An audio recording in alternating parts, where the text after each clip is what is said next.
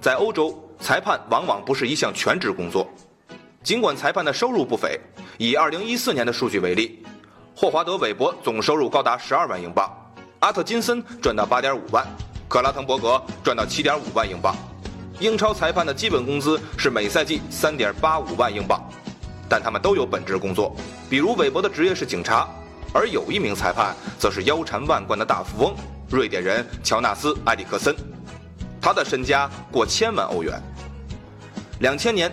埃里克森首次执法瑞典超级联赛，两年之后，他晋升为国际级裁判。二零零九至一零赛季成为欧足联精英裁判。本赛季执法欧冠半决赛次回合，皇马主场迎战尤文的比赛。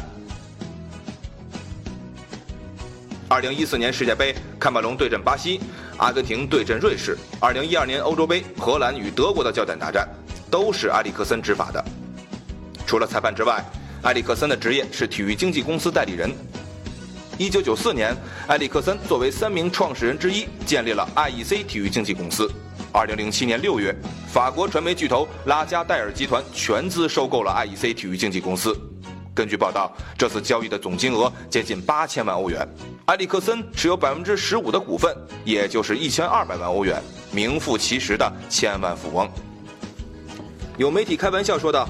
埃里克森将他的千万欧元存入银行，每年的利息都比绝大多数顶尖裁判一年的收入高，可谓是裁判界的第一富翁。尽管是超级富豪，但他没有放弃心爱的执法工作。二零一一年，埃里克森成为职业裁判，专心致志地投身于执法中。不过，埃里克森执法生涯也遇到很多争议。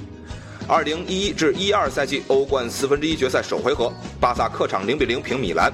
埃里克森漏判了巴萨两个点球。